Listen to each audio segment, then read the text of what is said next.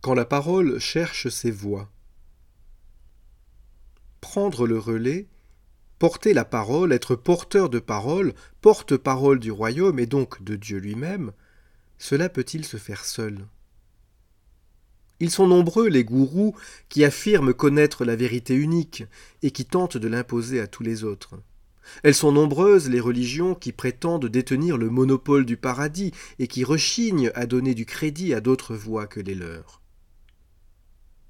Jésus, tout fils du Père qu'il est, ne pense pas ainsi.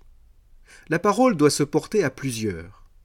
La parole a besoin de plusieurs voix pour sonner juste.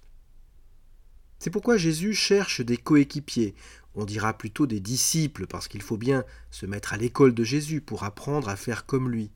Mais l'objectif est finalement de partager son ouvrage, non seulement comme lui, mais avec lui. L'Évangile nous dit qu'il en trouve deux qui travaillent et deux autres qui ont terminé.